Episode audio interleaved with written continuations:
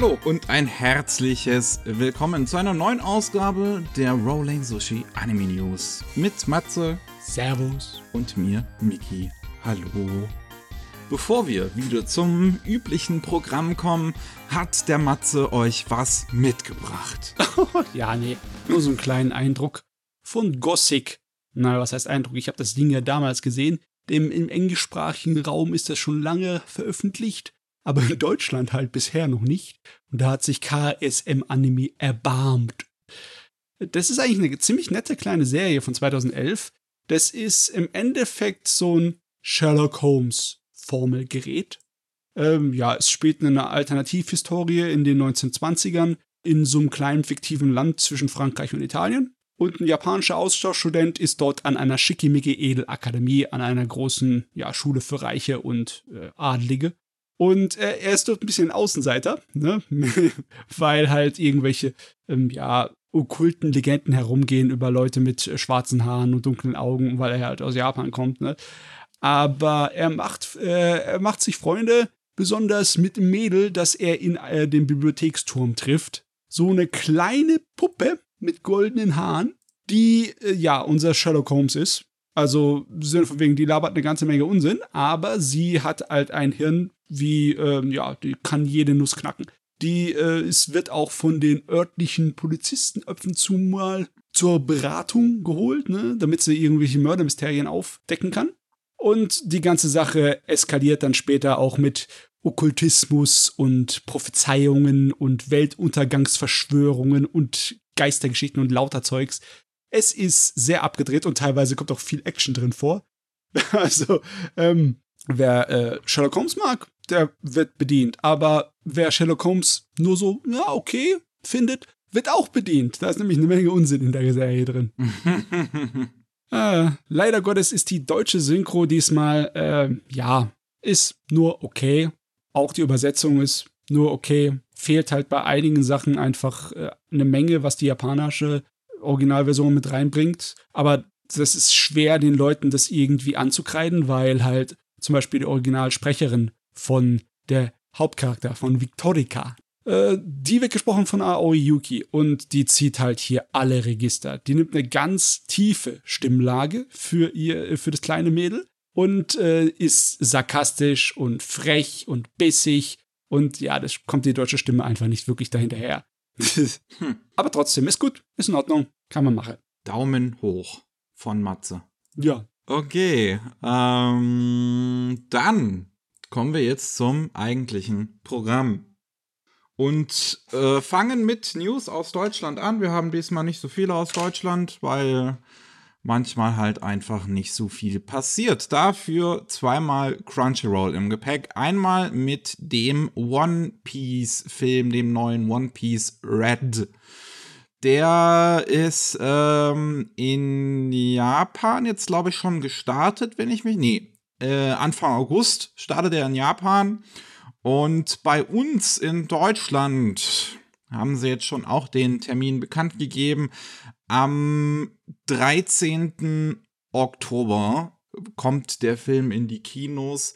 Am 11. Oktober bereits ist in Berlin die Deutschland-Premiere, wo auch Gäste geladen werden, die jetzt aber noch nicht weiter erwähnt wurden. Hm, ah, ja, One Piece ist halt ein großes Ding, ne? Und ich frage mich immer, bisher waren doch eigentlich so ziemlich jede Filme waren Alternativgeschichten, so Nebengeschichten, ne? Ähm, ja. Ob One Piece ein kleines bisschen auch in die Bresche schlägt wie Demon Slayer, dass es mehr mit dem Manga-Story irgendwie vermischt ist? Glaube ich nicht. Wer weiß. Mal gucken. Jo. Und dann gibt es noch jetzt auf Disc einmal aus irgendeinem Grund Maken Key. Ein alter edgy Anime aus dem Jahre 2011, wo es um eine Mädchenschule geht, beziehungsweise eine ehemalige Mädchenschule, die jetzt zu einer jungen Schule umgemünzt wird und der Protagonist sich deswegen schamlos dort eingetragen hat, äh, um, um, um sich äh, gewisse Vorteile zu ergattern Und ja, ähm, der, auch auf dieser Schule, die ist aber nicht ganz so normal, weil die Mädels haben alle ähm, übernatürliche Fähigkeiten und kloppen sich in Duellen. Und ähm, es muss die sogenannten Marken Key geben, die als quasi Schiedsrichter in diesen Duellen äh, ja, urteilen. Die Mädels haben natürlich alle riesige Melonen und Ja. Hintern und sonst was, weil das ist halt die Art von Anime, die das ist. Ah ja. Irgendwie das Jahr 2011 hat es den Leuten angetan in letzter Zeit, ne? War doch auch letztens die Kyoto Animation Serie, ne? Äh, Hyoka ist doch 2012, glaube ich. Ist 2012, da muss ich jetzt mal nachgucken. nicht- hatte jetzt dieses Jahr zehnjähriges, wenn ich mich recht erinnere. November 2011. Hä? Was? Falsch? Falsch? Habe ich was falsch gelesen? Ich sehe hier April Nein, nein, ich hab's 2012. Falsch, mein Fehler. Das war irgendwas mit dem Roman da. Matze, Matze. So, aber das kommt davon, wenn man einfach nur drüber schaut. Ja, ja. Ja, Aber aber, das war nicht alles. Ähm, und zwar gibt es da nämlich noch Monster Girl Doctor, ebenfalls auf Disc. Und da geht's halt um eine Doktor. Und der behandelt Monstermädchen. Ist eigentlich auch schade, dass die Serie einfach nur so eine äh, kleine Edgy-Komödie ist, weil da ist eine Menge drin, die das echt spaßig ist. Besonders so die Hintergrundgeschichte von seiner Assistentin, dem Schlangenmädel, und die Art und Weise, wie, das, wie deren Beziehung aufgebaut ist, finde ich voll spannend. Im Endeffekt hätten sie die ganze Serie äh, nur um die zwei machen können, weil der Rest ist einfach nur das typische Monster Girl-Füllerzeugs. Aber ja, es war trotzdem ganz nett. Ach ja, beides soll voraussichtlich noch dieses Jahr im Winter rauskommen. Jo. So, schauen wir uns mal neue Anime-Ankündigungen an, was da so Verrücktes dabei ist. Wir haben ähm, einmal eine Light Novel-Reihe namens Isekai de Mofu Mofu Nade Nade Suru Tameni Gambatematsu. Ganbatematsu. uh, I'll try my best so I can pet and pet in another world. Ja, Ja, ja. Ich es meine, geht, es geht ja. um einen ähm, 27-Jährigen, der an Überarbeitung stirbt und in einer Fantasy-Welt im Körper eines jungen Mädchens wiedergeboren wird, die die Tochter einer noblen Familie ist und die Fähigkeit besitzt, dass alle Tiere äh, sie mögen. Weißt du, irgendwie habe ich das Gefühl, dass der arme Isekai-Transporter bald keine Arbeit mehr hat. Die st es sterben alle mittlerweile an Überarbeitung in den Isekais. Ne? Es wird zu dem neuen Standard-Trope. Äh, Traurig, traurig. Naja, es sieht ganz putzig aus, es klingt ganz putzig. Mal sehen. Vielleicht ist es ja auch einfach nur eine weitere Feel-Good-Geschichte. Ganz Das ehrlich, ist, ja. Ich glaube, das ist noch, was den Unterschied ausmacht. In diesen Feel-Good-Isekai sterben die am Anfang durch Überarbeitung, weil das diesen Kontrast darstellen soll. Ähm, und dann in, weiß ich nicht, anderen Isekais ist ein Mörder oder sowas. Oder ja. Unfall. Ach Gott, ja. Von mir aus. Jo. Äh, haben wir noch übrigens keine weiteren Informationen oder so dazu. Das wird jetzt einfach nur angekündigt. Ähm, dann haben wir No Longer Allowed in Another World. Ist auch ein Isekai. Und zwar ist das ein Isekai basierend auf ähm, No Longer Human. Dem. Roman von, äh, wie hieß der nochmal? Äh, Matze? Ah, äh, Äh, war das der äh, Dasai? Ja, Osamu Dazai. Doch, der Dasai war Ähm, von, von Dazai. Ich habe den auch gelesen. Ähm, ich finde den ziemlich gut, den Roman. Der also, ist halt. Ja, geschrieben sind die sehr gut, diese Sachen. Nur halt, ja, der, der Inhalt ist ein bisschen hart halt, ne? Der ist halt unfassbar harter Tobak. Ähm, und ja, seit 2019 gibt es anscheinend einen Comedy-Isekai-Manga, der sich darüber lustig macht und unseren depressiven Dasei in eine Isekai-Welt schickt, auf die er eigentlich auch keinen Bock hat. Weil er die ganze Zeit, die ganze Zeit passieren ihm nur gute Dinge und ihm geht's eigentlich ziemlich auf die Nerven und eigentlich will er nur einen Ort zum Sterben finden. Und es stellt sich die Frage auf, ob diese gute Welt ihn irgendwann mal äh, von seinen Depressionen heilen wird. Äh, was ein Unsinn. Aber ich bin, ich bin kein Fan von zu viel Anglizismen oder zumindest brauche ich immer wieder eine Abwechslung. Aber mittlerweile muss ich doch hier zugeben, dass man wirklich Isekai ne, als Verb irgendwie in den Wortschatz aufnehmen wird. Weil mittlerweile wird, Duden. es wird alles geisekait hier. Es ist echt schrecklich. Ja, ne, ich glaube, da ist auch irgendwann nichts mehr vor sicher davor, geisekait zu werden. Hm. Golgo für Teen jetzt wahrscheinlich auch noch oder so, weiß ich nicht. Hat ja, hat ja, also, hat ja da hätte jetzt. ich vielleicht meinen Spaß drin mit, weißt du? Golgo wird in eine andere Welt versetzt, sein Gesichtsausdruck ändert sich kein bisschen und er knallt einfach alles ab, was sie. Alles abgeballert. Ah, Dann haben wir noch. Oh, das ist auch ein sehr, sehr lustiger Titel. Yuri no Aida ni Hasemareru Aru Asa Dami het Mike ni Natai Nate Orekun no Jinsei. ja, oh Gott. Also diesen ewig langen Titel, können wir das nicht irgendwie abkürzen? Nach unserem eigenen Gutdünken, das ist echt schrecklich.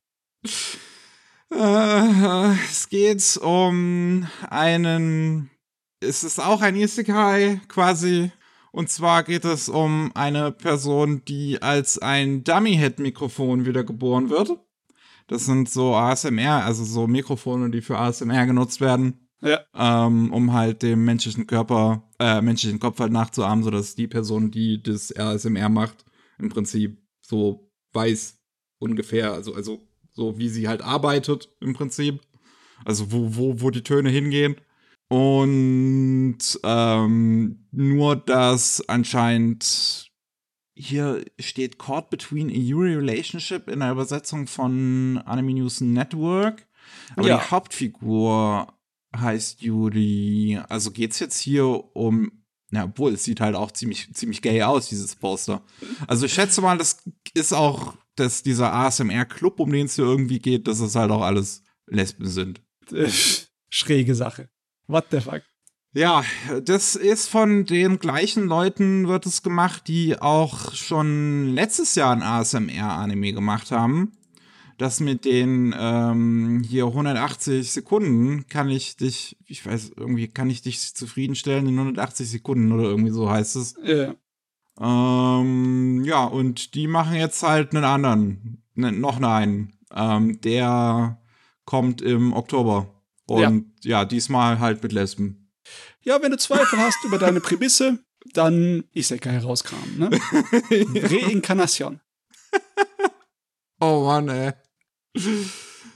Äh, dann äh, haben wir mal wieder was Neues von Shinichiro Watanabe. Mhm. Der äh, taucht ja in letzter Zeit eigentlich nicht so häufig gefühlt auf. Als Produzent eher noch, wie letztens in dieser Blade Runner-Serie. Mhm. Ähm, aber der hat einen neuen Kurzfilm Regie geführt. A Girl Meets a Boy and a Robot heißt der und ist Teil einer chinesischen Anthologieserie namens Taisu, die jetzt ihre Premiere feiert beim 26. Montreal Fantasia International Film Festival. Und äh, ja, da hat, wie gesagt, halt Shinichiro Watanabe hat eines von denen, das, was ich gerade genannt habe, Girl Meets a Boy and a Robot, Regie geführt, geht ungefähr 20 Minuten und geht um eine Welt nach irgendeiner Katastrophe in Ruinen, um ein Mädchen ohne Erinnerung, die dort einen Roboter findet, der äh, ähm, eine, den, den Crystal of Time sucht, um Verbindungen mit der Vergangenheit zu suchen. Hm. Äh, ich weiß gar nicht, ich hätte mal nachschauen sollen.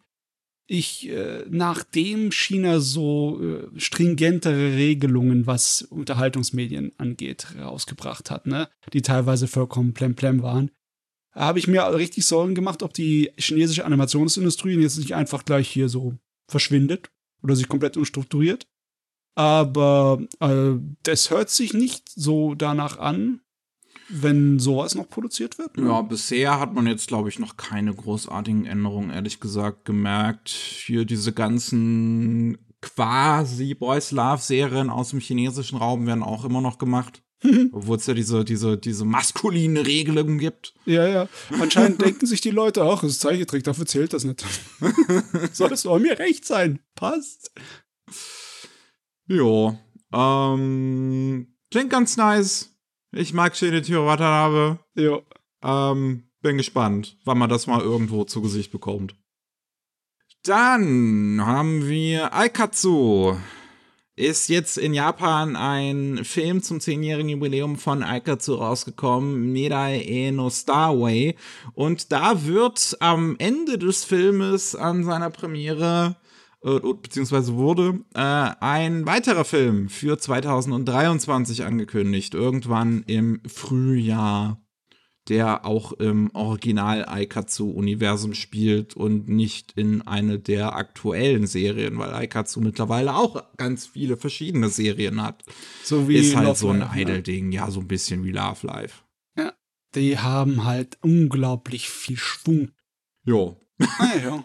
mehr kann ich dazu auch nicht sagen. Ich meine, das sind tanzende und singende Mädels, das funktioniert anscheinend sehr gut. Was braucht man mehr? Ja. Dann haben wir hier noch ein bisschen High Speed mit High Speed. It, wie zum, soll man das überhaupt aussprechen? Das ist High Französisch, Speed Etoile? Etoile. Et, Etoile. wow. Ein ähm, neues Multimedia-Franchise, wo King Amusement, äh, Jawstar, Gods My Company und Super Formula dahinter stecken. Super Formula ist eine Racing, äh, äh, wie, nennt man das? Liga Ja, in, in Japan. Und Ja. ähm, ja, die, die wollen jetzt halt auch einen, einen Franchise quasi da irgendwie mit, mit Highspeed-Autos machen. Es Ja. irgendwie in der Zukunft, also in der nahen Zukunft spielt, wo Autos mittlerweile 500 km/h fahren können. Ich meine, die Idee ist nicht neu. Ähm, in Japan gab es schon mal so ein Science-Fiction-Formel-1-Gerät namens ähm, Cyber Formula GPX oder so irgendwas. Ja, das ist, glaube ich, auch mittlerweile sogar recht alt schon. Anfang der 90er war das. Das müsste jetzt Holy schon moly. seine 30 Jahre auf dem Ja. Buckel haben. 91. Ja. Und das ist im Endeffekt das in Pink mit Mädels. Passt. Kann, mir recht, mir recht. Alles, was Jo. irgendwie Speed Racer-mäßiges kann daherkommen. Character Designer fürs Franchise ist Takuya Fujima von Magical Girl, Lyrical, Nanoha, Vivid, den Manga-Adaptionen und für die, ich glaube, es war ursprünglich eine Light Novel R15, auch so eine edgy Serie. Ähm, ja, es geht um ein Mädel namens Rin Rindo, die ein, äh, die, die Balletttänzerin werden wollte, aber dann einen Unfall hatte, zum Need geworden ist und dann plötzlich irgendwie zur Rennfahrerin. Hm. Because Anime. Ich meine, ja, äh, Gott sei Dank, dass es da nicht so realistisch ist, weil die meisten Leute können nicht Rennfahrer werden, weil man halt viel Geld dafür brauchst. Also wenn du von vornherein nicht von der Familie her Geld hast, kannst du das, glaube ich, vergessen. Jo. Und äh, zuletzt haben wir noch eine Neuankündigung, die ist nicht Anime, sondern Manga. Und zwar hat man sich aus irgendeinem Grund gedacht bei Kadokawa, dass man zu der Netflix-Serie Sex Education einen Manga macht, der jetzt auch direkt demnächst, beziehungsweise wenn ihr das hier hört, bereits online ist. Mhm. Dieses erste Kapitel von, aus irgendeinem Grund. Äh, ja, von, Ja. von mir aus. Äh. Ich, habe da nichts dagegen, wenn irgendwelche Serien aus Netflix einfach noch Manga-Fassungen bekommen würden. Niemand würde Nein sagen zu einer Manga-Fassung von Stranger Things oder so. Ne? Wahrscheinlich nicht, ja. Ja. Naja, dann haben wir noch ganz viele neue Infos zu bereits angekündigten Dingen. Mhm. Ähm, einmal das neue Anime-Projekt bezüglich Sasaki und Miyano, diese Boys Love, Comfy Boys Love Serie, die dieses Anfang diesen Jahres äh, im japanischen Fernsehen lief, äh, ist ja direkt danach ein neuer Anime angekündigt worden. Wissen wir jetzt, ist auch ein Film, weil Demon Slayer das uns halt so eingebrockt hat. Und äh, da der heißt Graduation Chapter und soll dann nächstes Jahr irgendwann rauskommen. Zeitgleich wird er in den japanischen Kinos gezeigt mit einem Short-Anime, der ein Spin-off von dem ganzen Ding adaptiert namens Hirano und Kagiura, wo es um ein Nebencharakterpärchen aus dem Original geht. Ja, ist ja schon relativ groß geworden im Vergleich zu, naja, zum Genre, ne? Ja, ich glaube, das funktioniert auch heutzutage besser im, im, im Internet, dass wenn du so comfy Boys Love Sachen hast, anstatt dass es jetzt so mega edgy ist, wie es wie es vor noch zehn Jahren war. Oh Gott, ähm, ja, das, das war sehr lange mega edgy. Sehr, sehr lange. wie es noch bis vor zehn Jahren war, sagen wir äh, so. Ja. ähm, ja, weil, weil, also keine Ahnung, ich habe jetzt irgendwie jetzt so bei, bei Nichi Sanji zum Beispiel, bei, bei den äh, IN-Brigade, ähm, haben die mal so einen Livestream gemacht, wo sie einfach nur über, über Boys Love Manga und sowas geredet haben, die ganze Zeit abgehypt haben. Und es war eigentlich auch immer nur so Comfy-Kram, den die halt erwähnt haben. Das ist, ah, ich glaube, das neue, ist halt heutzutage einfach so. Die neue Generation. Aber hier, ja, wenn die Schule abgeschlossen wird, hier, äh, wenn es um Schulabschluss geht, dann äh, ist es wahrscheinlich auch eine Art von Zäsur, ein Ende in der Geschichte, möglicherweise, oder? Kann gut sein. Ich schätze mhm. mal, aber dass es im Manga danach immer noch weitergeht. Ich weiß es nicht. Soweit mhm. ich weiß, ist der nicht ab abgeschlossen. Ah, okay. Ähm, ja, haben wir auch nicht mehr zu sagen. Kommt halt irgendwann nächstes Jahr in den japanischen Kinos. Dann Dr. Stone, die dritte Staffel, ist ja jetzt, äh, das Special ist jetzt äh, zuletzt gelaufen. Mhm. Ähm, Ryusui. Und am Ende wird halt äh, dann ein kleiner Teaser eingeblendet zur dritten Staffel, die betitelt wird Dr. Stone New World. Und jetzt wissen wir, dass sie auch im Frühling 2023 ihre Premiere feiert. Ja, da ist es noch ein bisschen hin. So viel ich mitbekommen hat, ist dieses Special einfach im Endeffekt ein paar Fernsehepisoden nacheinander zusammengetackert und dann so eine kleine Story Teil abgeschlossen. Hm. Also okay. im Endeffekt, ja, ist es wie eine OVA, die so das zwischendrin ein Bindeglied ist. Dann habe ich zuletzt äh, irgendwann letzte oder vorletztes Mal Me and Roboco besprochen, was äh, angekündigt wurde, dass es einen Anime bekommt. Ist halt so ein Manga, wo es um einen Maid-Roboter geht, die in einer Familie halt, also die sich um eine Familie kümmern soll, aber irgendwie so ein bisschen seltsam ist. Und jetzt wissen wir, dass es noch in diesem Winter rauskommen wird, im Oktober. Mhm. Dürfen wir so 50er und 60er Jahre Manga-Stil mal wieder begutachten in der Animation. Jo. So sieht es zumindest aus. Dann haben wir noch Bocci the Rock, äh, wo ich ja den Teaser ganz gern gemocht habe, weil der so coole Musik hatte. Ähm, den Trailer haben wir noch nicht den richtigen. Ich hätte es mir gewünscht, aber wir wissen auch jetzt da, dass es im Oktober seine Premiere feiern wird. Hm nach wie vor ein Ding, was bei Cloverworks gemacht wird. Ich hatte, glaube ich, den Regisseur aus irgendeinem Grund äh, als inter ganz interessant erwähnt. Aber ich habe jetzt gerade selber nicht mehr unbedingt im Kopf, warum. Ja. Ach jo, ich glaube, der hatte irgendeine coole Key-Animation gemacht, die ich mochte. Es gibt so viel, was man mag, ne? Ja. Kann man gar nicht auflisten. das hier wird halt wieder ein Band-Anime mit Mädels. Mal sehen. Das kann funktionieren. Ich meine, ich habe ja auch schon damals Kaon gemocht, ne? Obwohl Keon halt halt den Kyoto Animation Bonus, ne? Das, das ist vielleicht nicht so ganz fair. Jo, dann haben wir nochmal das äh, Kaguya-sama, Love is War. Haben wir nochmal eine Info bezüglich dem Film. Und zwar soll der im Anschluss zu was nur anscheinend ein Special Screening sein wird, was dann wahrscheinlich nur für ein Wochenende laufen wird in Japan, direkt im japanischen Fernsehen laufen. Ah. Man macht's also ein bisschen ähnlich auch wie den Demon Slayer Film, nur dass der halt, weiß ich nicht, über ein halbes Jahr oder so in den japanischen Kinos lief. das wäre denen bestimmt auch recht, wenn Kaguya-sama ein halbes Jahr lang in den Kinos rumgeistern würde.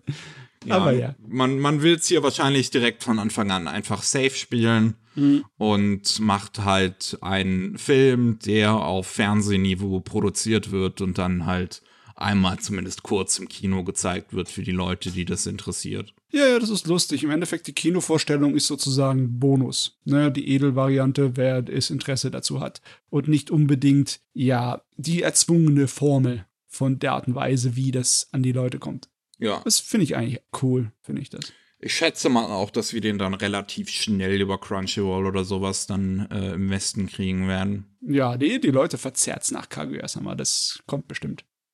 Dann haben wir einen ersten richtigen Trailer zu The Tunnel to Summer, The Exit of Goodbye. Und ich finde, der sieht wirklich, wirklich schick aus.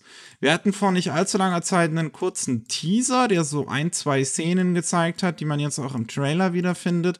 Aber jetzt haben wir halt einen einminütigen Trailer, ähm, der uns noch ein bisschen mehr von dem Film zeigt, in dem es ja um einen Tunnel geht und einen Jungen, der in diesen Tunnel schreiten will. Dieser Tunnel soll äh, Zeit und Raum verzehren und er möchte in diesen Tunnel gehen, um seine Schwester wiederzufinden. Aber wenn man durch diesen Tunnel geht, dann opfert man selbst äh, Lebenszeit von sich ist eigentlich, ist, ist, ja, eine nette Prämisse. Anscheinend will ein neues Mädel aus der Schule ihn dabei begleiten, aus irgendeinem Grund, der nicht weiter genannt wird. Im Film sehen wir ein bisschen, dass Mobbing angedeutet wird. Wir sehen sehr, wirklich sehr schöne Visuals teilweise. Mhm. Ähm, und ja, dementsprechend finde ich, der hat was. Ja.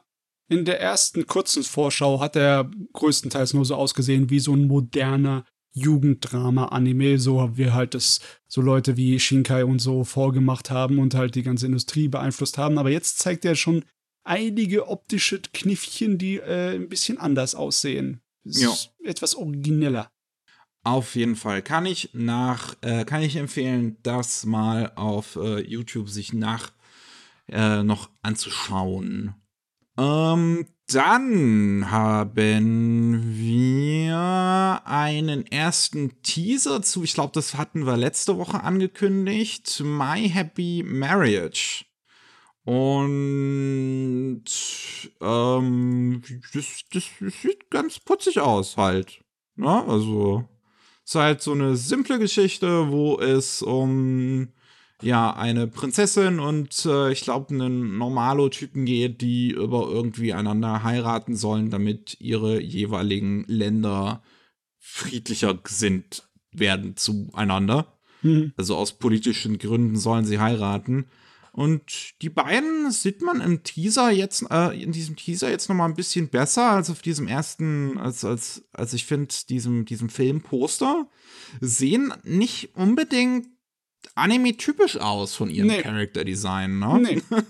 Ist auf jeden Fall was anderes. Und auch, ja, die Bühne, in der spielt, ne? So dieser mittlere Osten-mäßige. Ja. Das ist äh, auf jeden Fall interessant.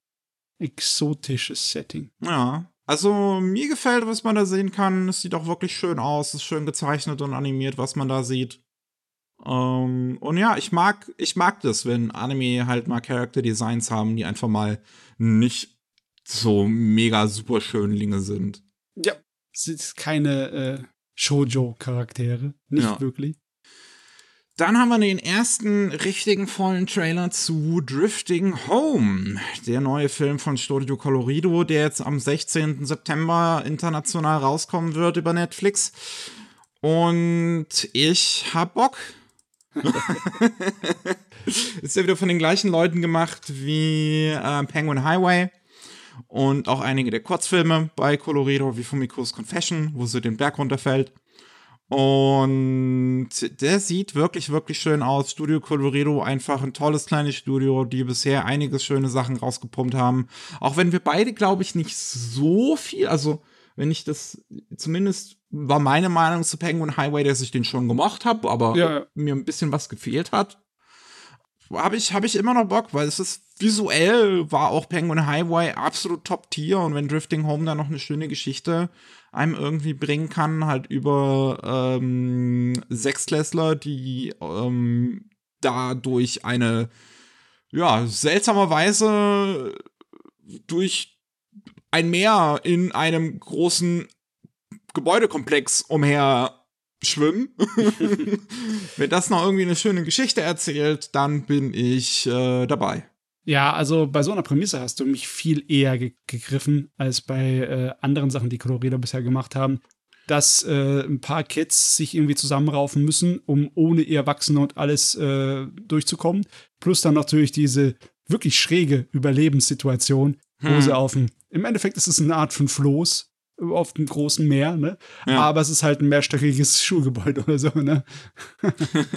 Man sieht dann im Trailer halt schon einige Situationen, mit denen sie dann kämpfen werden müssen. Also mit Fluten und wenn andere Gebäude gegen sie krachen und sowas, die da anscheinend auch noch im Meer verteilt sind. Ich bin wirklich mal gespannt, was das wird. Jo, sieht gut aus. Dann haben wir auch den ersten vollen Trailer zu dem neuen Makoto Shinkai-Film, Suzume no Tochimari, der auch mit englischen Untertiteln daherkommt, weshalb ich glaube, dass der Film vielleicht im internationalen Bereich nur Suzume heißen wird, weil wenn der Filmtitel eingeblendet wird, steht in den englischen Untertiteln nur Suzume. Ja, bisher hatten wir ja nichts von wegen offizieller englischer Titel, ne? Ja. Und ich muss wirklich sagen, dass als ich jetzt den Trailer vorhin mir angeguckt habe, ich ein bisschen Hoffnung gewonnen habe tatsächlich. Weil das aussieht, als kriegen wir mal wieder ein ziemlich, ziemlich ungleiches Paar. Also wir kriegen in diesem Trailer einen ersten Blick auf, was wahrscheinlich die männliche Hauptfigur dann sein wird. Und der ist ein bisschen älter anscheinend, ein ganz anderer Hintergrund, irgendwie Wissenschaftler, wie es fast schon aussieht. Und da bin ich mal gespannt, was der Film damit macht. Also wir kriegen hier ein bisschen übernatürliches Element, wie wir das in der Form bei Shinkai wirklich bisher noch nie groß bekommen haben, außer vielleicht bei äh, hier Children Who Chase Lost Voice, irgendwie sowas. Wie hieß der nochmal? Ja, ich glaube, du hast es schon richtig geil. Und dementsprechend, ich, ich, ich hoffe wirklich, also meine Hoffnung ist so ein bisschen, dass es dass, dass das Shinkai hier eine Art Kompromissversuch zu finden aus, aus seinen älteren Filmen und seinen neuen mainstreamigeren Filmen, äh, wo vielleicht die Romanze am Ende nicht aufgeht, aber vielleicht sie schaffen, die Katastrophe aufzuhalten, die ihnen da irgendwie bevorsteht, zusammen. Ja, in seinen früheren Filmen hat Shinkai auch sehr gerne mit Sachen gearbeitet, die, die ein kleines bisschen ja, undurchdringlich waren. Ne? Hm. Ein bisschen äh, wildere, konzeptuellere Geschichten, wie diese Science- Science-Fiction-Geschichte in äh, äh, Praise, The Place Promised in Our Early Days. Ne? Ja, ja. Oder Beyond the Clouds. Ich finde es immer so blöd, dass, das, dass ab und zu mal die Titel nicht wirklich eindeutig sind. Ja? Aber egal. ähm, mal sehen. Schauen wir mal. Irgendwann wird der Titel hier auch eindeutig sein, hoffen wir's. Und dann, dann geht es los. Sieht ich auf meine, jeden Fall visuell ist der Trailer, ja, Ja. Also der ist wirklich ein Spektakel. Also, aber das ist man von Shinkai, glaube ich, auch gewohnt jetzt. Hm. Das ist der Standard. Das erwarten wir. Aber ich finde den Stuhl cool, mit dem sie da irgendwie rumläuft. Ja, Also, der da selber irgendwie mit drei Beinen rumläuft, das ist schon irgendwie eine Witz, das ist schon irgendwie witzig. Ähm, was war's nochmal? Ähm, international kommt er irgendwann Anfang 2023 in die Kinos. Ich glaube in Japan jetzt demnächst. Ja, im November. Okay, dauert noch ein bisschen, aber im November dann in Japan. jawohl. Ah, ah, ah, was haben wir? Die ersten Bilder zu Junji Ito. Äh, Junji Ito Maniac, Japanese Tales of the Macabre. Und als es angekündigt wurde, war ich im ersten Moment ja froh eigentlich, dass sie dem Ding noch mal eine zweite Chance geben. Jetzt sehen wir die ersten Bilder und es sieht einfach eins zu eins aus wie auch der vorherige Junji Ito Anime, also nicht so gut. Hm, Ja. ich Ja. mein, sieht nicht schlecht aus, aber irgendwie etwas blass. Ne? Ja, Eidos Blast, es fehlen halt viele. Es ist halt sehr simpel gehalten, was man schon irgendwo verstehen kann, weil halt Itos Zeichnungen einfach abartig detailliert sind. Ähm, aber dadurch fehlt halt auch unfassbar viel Charme. Ich meine, du kannst ruhig simpel halten, aber Ito ist halt sehr stark auch durch seine Linienführung Hm, zeichnet er sich aus. Und die Linien hier sind halt nur, ja, ist halt nur sicher. Weißt du, sind einfache, saubere, vektorisierte Anime-Linien. Also ja. nicht so viel künstlerischer Ausdruck, wie ich mir wünschen würde. Da sehen die Trailer zu Uzumaki doch schon um einiges interessanter aus. Ja. Und wie gesagt, das hier sieht halt wirklich, es sieht eins zu eins aus wie die Junji Ito Collection von 2018. Es würde mich nicht überraschen, wenn es einfach die gleichen Leute sind. Mhm. Und sie das bisher einfach verheimlichen wollten, weil, weil sie wissen, dass dann jeder abspringt. naja, wahrscheinlich. Weil die Junji Ito Collection kam jetzt auch schon bei Fans nicht so gut an. Mhm. Mhm. Ah ja, es wird noch bis 2023 dauern, bis wir es dann tatsächlich sehen. Wir haben es jetzt auch noch nicht in Bewegung gesehen, vielleicht, aber ich äh, meine, meine Erwartungen sind jetzt äh, schon mal deutlich gedämpft worden. Ja, ist sowieso gesund, mit ein bisschen gedämpften Erwartungen durch die Gegend zu laufen. Das ist dann haben wir noch Four People Lie in Their Own Way, ähm, den ersten Teaser und ein Visual, wo wir jetzt ähm, wissen, dass es noch im Oktober rauskommen wird, der Anime, wo es um ja, vier Mädels gehen, die alle anscheinend irgendeine Art von Geheimnis mit sich tragen. mit sich tragen, was genau das für Geheimnisse sind, weiß ich jetzt halt nicht, weil die Beschreibung auch mir nicht mehr gibt. Aber äh, jetzt wissen wir auch noch, wer es macht. Und zwar wird es im Prinzip von den gleichen Leuten gemacht wie Banished from the Heroes Party. Was an sich ein Anime ist, den ich sehr, sehr, sehr, sehr mag, aber das liegt halt eher am Inhalt und nicht an dem wirklich restlichen Handwerk. also, ja, also sagt irgendwie nicht allzu viel in dieser Videovorschau. Die Inhaltsbeschreibung ist viel schräger, ne? Pilot in der galaktischen Revolutionsarmee, ne? Ein Ninja, äh, eine psychisch Begabte, also mit äh, irgendwelchen übernatürlichen Kräften. Und äh, also, was zum Geier ist das? Was soll denn das? Was wird denn das hier? Ich habe keine Ahnung. Faszinierend. Und dann haben wir auch noch den ersten Teaser zu Spy Classroom. Äh, der uns auch sagt, 2023 kommt's raus. Und ähm, ich weiß nicht, ob das vorher schon mal gesagt wird. Wahrscheinlich Regie führt Kiichiro Kawaguchi von Frame Girls und Hayate der Combat Butler und der neuen Higurashi-Serie. Bei viel, was man in dem Trailer zumindest, oder beziehungsweise im Teaser zumindest an den Augen sieht. Die haben nämlich immer so komische Ringe. Ah, ja. Ah, ja. Aber ich muss sagen, das ist ein gut gemachter Trailer, ne? Ja gut, viel sieht man jetzt halt nicht da drin, ne? Ja, sieht nicht viel, aber er ist halt. Hm, hm, hm, ich meine, man kann es schlechter machen. sie haben sich wenigstens Mühe gegeben mit dem wenigen Material, das sie da haben. Es geht halt um einen Superspion namens Klaus, der äh, ja neue äh, äh Spionanfänger ausbilden muss, um auf eine super gefährliche Mission zu gehen. Ich meine, logischerweise, wenn du ein Spion bist, ist dein Name Klaus. Das ist total überzeugend. Kein, Klaus, kein Klaus, Klaus. Kein Schwein würde glauben, dass du ein Spion bist mit einem Namen wie Klaus. Das passt also. Ich bin, ich glaub's, ich, ich kauf's ihm ab.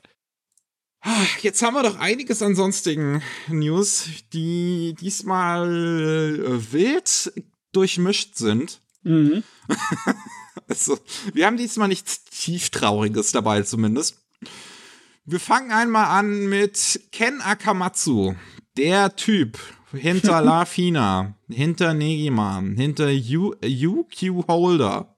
Der ist äh, vor ein paar Jahren der LDP beigetreten, der äh, liberal-demokratischen Partei Japans, die im Prinzip seit ähm, immer aus mit, mit einer Ausnahme in äh, die, die Regierung stellt.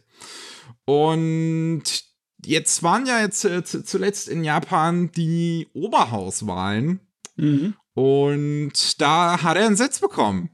Das ist der erste Mangaka in, äh, äh, mit einem Sitz in Oberhaus. Hm. Das heißt natürlich, dass jetzt nichts mehr mit Manga-Zeichnen ist. Ach, wer weiß. Ich meine, seinen letzten Manga hat er auch im Februar zu Ende gebracht, dann. Oder ich weiß jetzt nicht, wie der geendet ist, ob er das äh, zufriedenstellend gemacht hat oder Ken nicht, keine Ahnung. Kamatsu, wie sieht's aktuell aus? Was, was hast du so, mein Freund hier?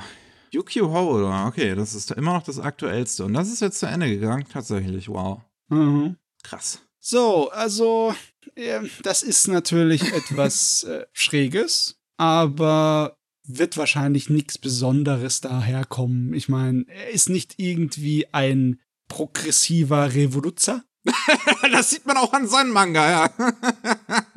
er ist eher so, er wird bei uns wahrscheinlich wieder ein CDU-Politiker werden. Ja. Er ist vielleicht ein bisschen mehr Mitte-rechts als äh, der Rest von der LDP, aber da ist auch Unterschiede ohne Ende in dieser Partei. Das ist so gesplittert. Honestly, also ist auch nicht unbedingt der sympathischste, honestly. so, er hat, ähm, zu, also zum Beispiel wollte die LDP 2013 eine, ein neues Gesetz zu, bezüglich Kinderpornografie ähm, reinbringen. Und ähm, aus seiner Perspektive hat dieses Gesetz nicht gut genug unterschieden zwischen fiktionalen Kindern und echten Kindern und wollte dann da mal schön dazwischen gehen, beziehungsweise ist auch dazwischen gegangen. Und 2014 kam dann dieses ähm, Gesetz durch und ähm, verband halt keine expliziten Anime und Manga, die Kinder auf irgendeine Art und Weise pornografisch darstellen. Und ehrlich gesagt, ehrlich gesagt, hätte ich nichts dagegen. Ich weiß nichts von den Details, ne? Weil rein theoretisch könntest du ein Gesetz auch so formulieren, dass zum Beispiel dann Sachen wie Evangelion gebannt werden müssen, ne? Weil im Endeffekt sind es auch Kinder da drin. Das muss man, also das müsste man dann halt gut genug irgendwie ähm, ja. halt differenzieren, aber wenn man sich dann halt so Hentai-Seiten anguckt und es da immer noch Text für Shota und wie heißt es bei, bei Mädels? Hier, weiß ich nicht mehr. Loli? Loli. Lolita-Komplexer, ne? Ja, und, und das immer noch auch ähm, aktiv bespielt wird, dann. Ja, ich meine, das ist ein komplett anderes Thema, ne? Ähm, ich weiß halt jetzt nichts genau hier über die Details. Äh, müsste man mal nachgucken. Aber wahrscheinlich ist es so, dass, also ich kann es mir so vorstellen, dass es ähm, nicht die, dass nicht der Good Guy hier unbedingt ist. Hm. Er hat sich auch letztes Jahr, 2021, ähm, sehr deutlich gegen Kritik von ähm, der UN-Frauenorganisation ausgesprochen, die halt gesagt haben, dass in das Frauenbild in Anime und Manga teilweise halt nicht so schön ist. Womit sie ja auch eigentlich recht haben. Ja.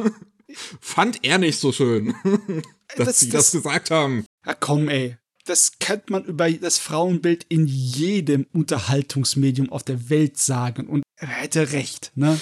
Es gibt überall immer Probleme, ja. Du musst auch die eigenen Probleme dann erkennen und vor der eigenen Haustür kehren können, ne? Jemand, der seine Augen einfach dem verschließt, was, was machst du da, ne? Aber ja, ne, das ist, würde man von ihm wahrscheinlich auch erwarten, ein bisschen. Aber was man zumindest, eine Sache, die man dazu gut erhalten muss, und das ist halt auch, was ich, was ich auch ähm, von, von von anderen so, so in Japan lebenden Anime-Experten und so gelesen habe, die, die kleine Hoffnung da ein bisschen ist, ähm, dass er 2019 zum Beispiel mit anderen Mangaka sich gegen eine ähm, Copyright ähm, viel, also, also gegen ähm, de, den Ausbau von japanischen Copyright-Gesetzen ähm, gestellt hat, mhm. die halt dafür gesorgt hätten, dass wirklich das, das Posten von jeglicher Form irgendwie von, von Anime- und Manga-Bildern auf Twitter und sonstigen sozialen Netzwerken, wenn man halt nicht explizit das Copyright daran besitzt, illegal gewesen wäre. Und ja, das wäre also. wirklich dämlich gewesen. Ja, ich meine, ich schätze, man kann von ihm erwarten, dass er ein relativ akzeptabler Politiker wird für japanische Verhältnisse. Wird man wahrscheinlich auch nicht besonders viel hören, außer man sucht nach ihm. Ja. Also ich kann mir schon vorstellen, dass er vielleicht halt so eine Stimme reinbringt aus, aus der Perspektive von, von Mangaka, die, was vielleicht auch sinnvoll zu haben ist, so in ja. der japanischen Politik. Ähm, ansonsten, ja. Passt. Dann, ähm, das fand ich ganz interessant, weil ich das auch vorher nicht mitgekriegt habe. Jetzt ist ja die, die zweite Staffel von Record of Ragnarok, hat er jetzt ihren ersten Trailer bekommen und äh, mit, mit dem Plan von Netflix, das nächstes Jahr rauszubringen. Und der ähm, Chef von der Universal Society of Hinduism namens Rajan Set hat sich ähm, hat ein Statement ähm, abgegeben, was er an die beiden Netflix-Chefs Reed Hastings und Ted Sarandos ähm, gerichtet hat, wo er sagt, dass das bitte nicht in Indien rausgebracht werden soll, weil man doch bitte keine so lasche Darstellung von Lord Shiva ähm, ja, äußern soll. okay, also das ist, na, es ist halt 0815 Standard, ne?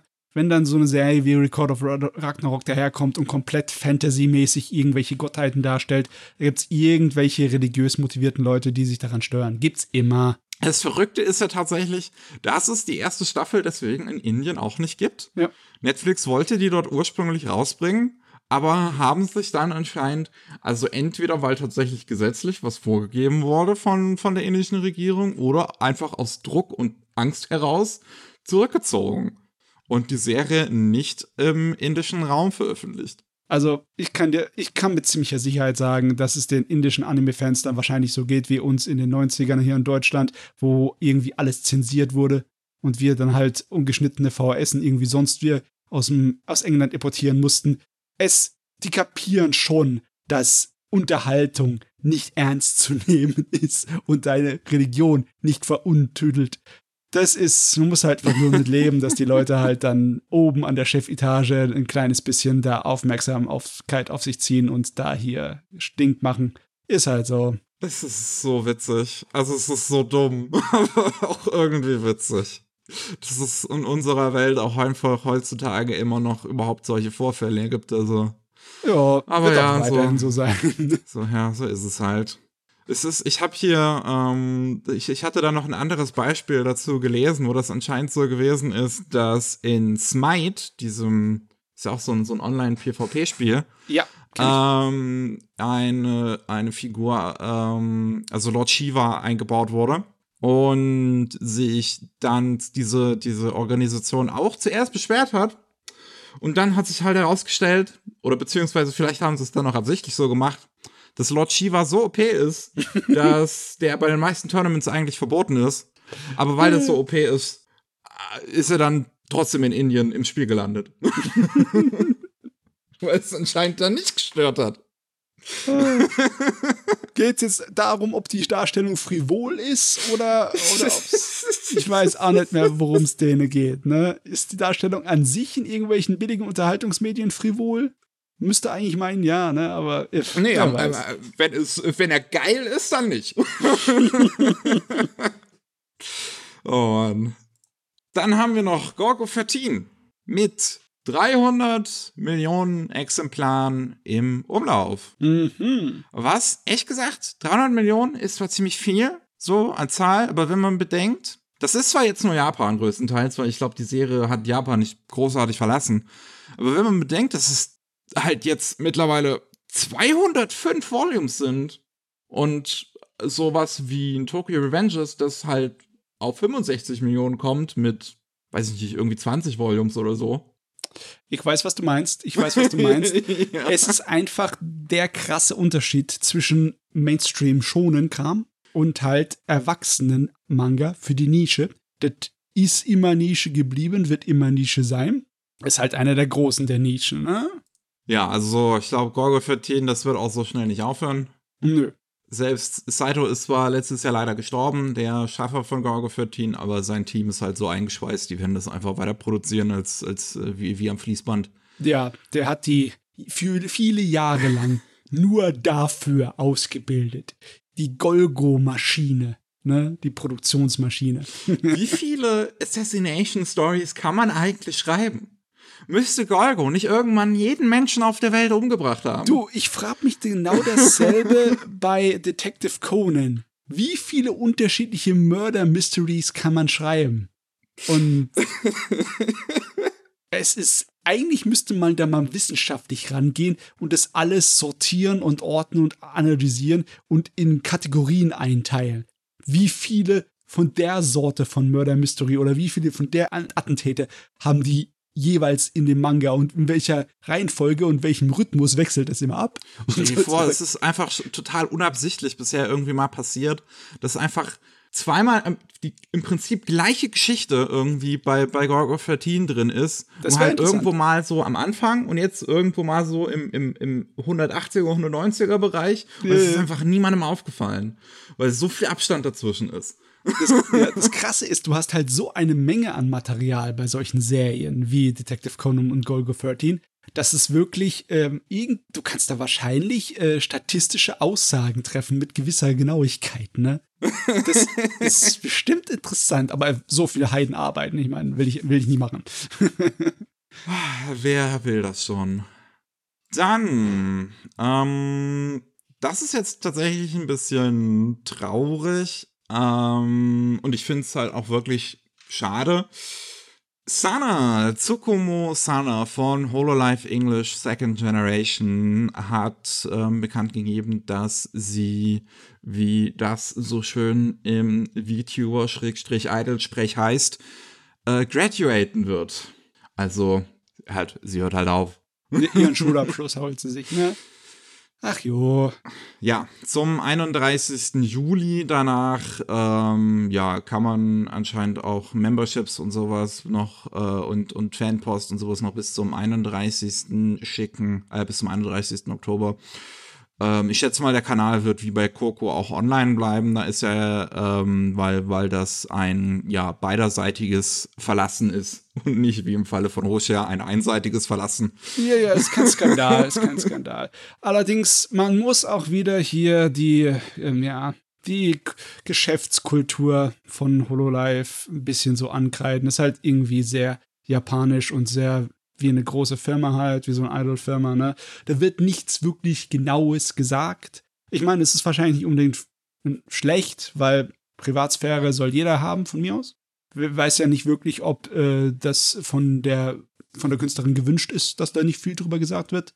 Aber es ist nicht eindeutig. Die größten Theorien bei den Fans ist halt, dass es wegen äh, gesundheitlichen Problemen ist, weil sie hat eine Verletzung am Rücken irgendwie sich zugezogen in dem Jahr. Ja, also es, es, es ist eigentlich, also ähm, ich hatte halt, be beziehungsweise Sana ist in diesem fast einen Jahr dieses halt äh, durchgezogen hat, äh, ist Glück nicht wirklich auf ihrer Seite gewesen. Ähm, relativ zu Anfang ihrer Karriere ähm, ist ihr, ähm, ähm, ihr, ihr Hund aus Kindertagen gestorben, ähm, was sie anscheinend ziemlich mitgenommen hat.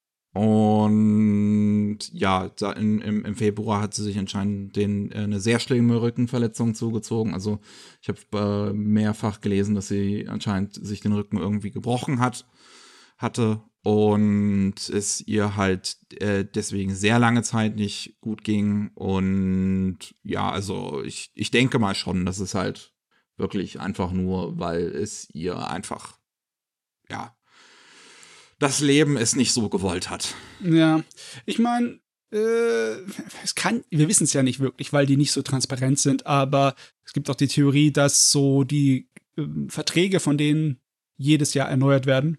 Und da es so wahrscheinlich äh, auch so ziemlich ein Jahr rum ist, sich, sie wahrscheinlich sich entschieden hat, ihren Vertrag nicht zu verlängern. Ne? Also es kann kann ganz simpel sein, muss vollkommen ohne Skandal sein und kann vollkommen nachvollziehbar sein, weil wenn du eine Rückenverletzung hast, ne, haben wir letzte Woche schon drüber geredet, ja. dann ist Arbeiten im Sitzen wirklich eine Qual und das muss nicht unbedingt sein. Ja. Ja. Na schade. Also ja, es ist wirklich schade. Ich fand, sie war wirklich so eine von, von den wholesomesten. ja, ich meine, es kann auch nicht daran sein, dass sie ähm, nicht erfolgreich genug war. Die mag zwar weniger Zahlen haben als die anderen, aber sind trotzdem fast 400.000 Abonnenten ja. in einem Jahr. Also das ist, da träumen andere nur von. Ja.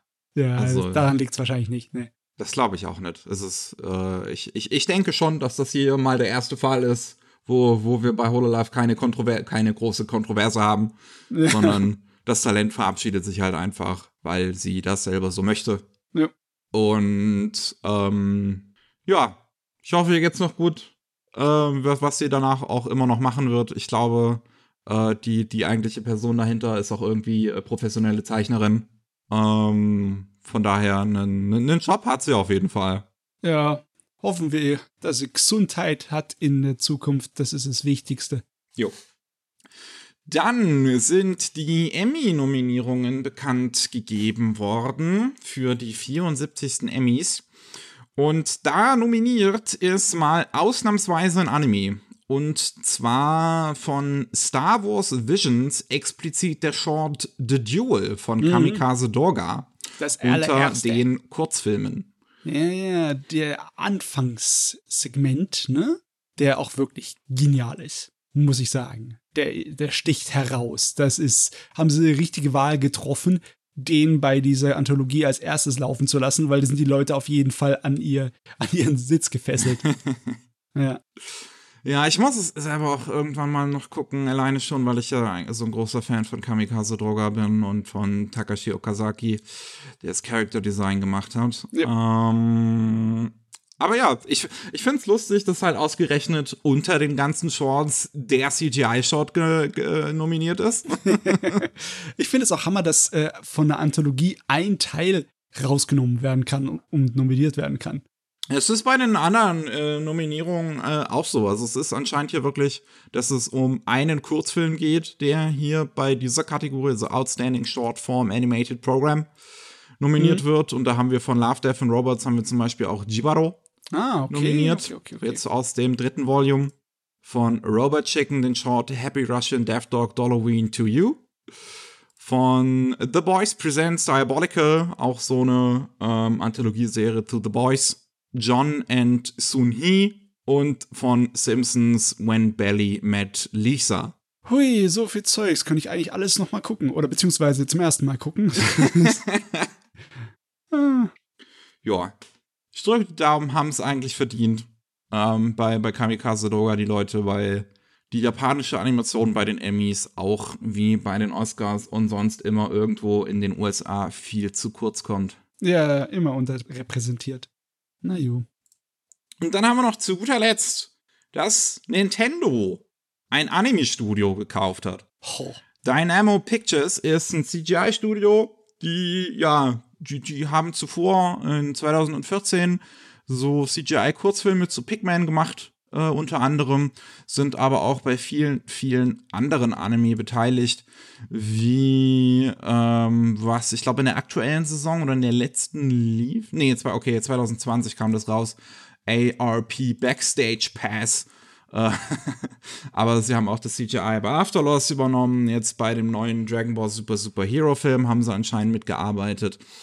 Ähm, und einige andere Sachen. Yuri on Ice, das CGI in den ersten vier Folgen.